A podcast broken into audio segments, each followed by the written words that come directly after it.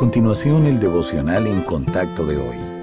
La lectura bíblica de hoy comienza en el versículo 20 de 2 de Timoteo, capítulo 2. Pero en una casa grande no solamente hay utensilios de oro y de plata, sino también de madera y de barro, y unos son para usos honrosos, y otros para usos viles. Así que, si alguno se limpia de estas cosas, será instrumento para honra, santificado, útil al Señor y dispuesto para toda buena obra.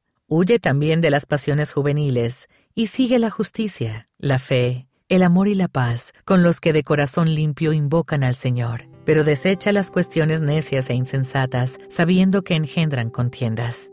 Podría ser tentador pensar que el pasaje de hoy se aplica solo a los jóvenes, pero no importa nuestra edad, cada uno de nosotros debe huir de las tentaciones juveniles porque nos impiden buscar lo que Dios desea, la justicia, la fe, el amor y la paz con los hermanos en la fe. ¿Qué tenía el apóstol Pablo en mente cuando escribió acerca de las pasiones juveniles en el versículo 22? Él se refería a los fuertes deseos incontrolados que son característicos de los jóvenes y personas inmaduras, pero que pueden continuar durante toda la vida cuando no se tiene la dirección del Espíritu Santo. En su primera epístola, Juan escribió, porque todo lo que hay en el mundo, los deseos de la carne, los deseos de los ojos y la vanagloria de la vida, no proviene del Padre, sino del mundo. Estas características se relacionan con el egoísmo, la codicia, la ambición y el placer, a través de las cuales Satanás ha influenciado a los incrédulos en todas partes. Todos estos anhelos van en contra de la voluntad de Dios para nosotros, pues no provienen de Él. Los anhelos incontrolados de placer, entretenimiento, belleza, prominencia, posesiones, riqueza o popularidad están enfocados en uno mismo y nos impulsan a tratar de obtener lo que queremos. La manera de vencer es huir de ellos y comenzar a buscar los deseos del Señor para nuestra vida,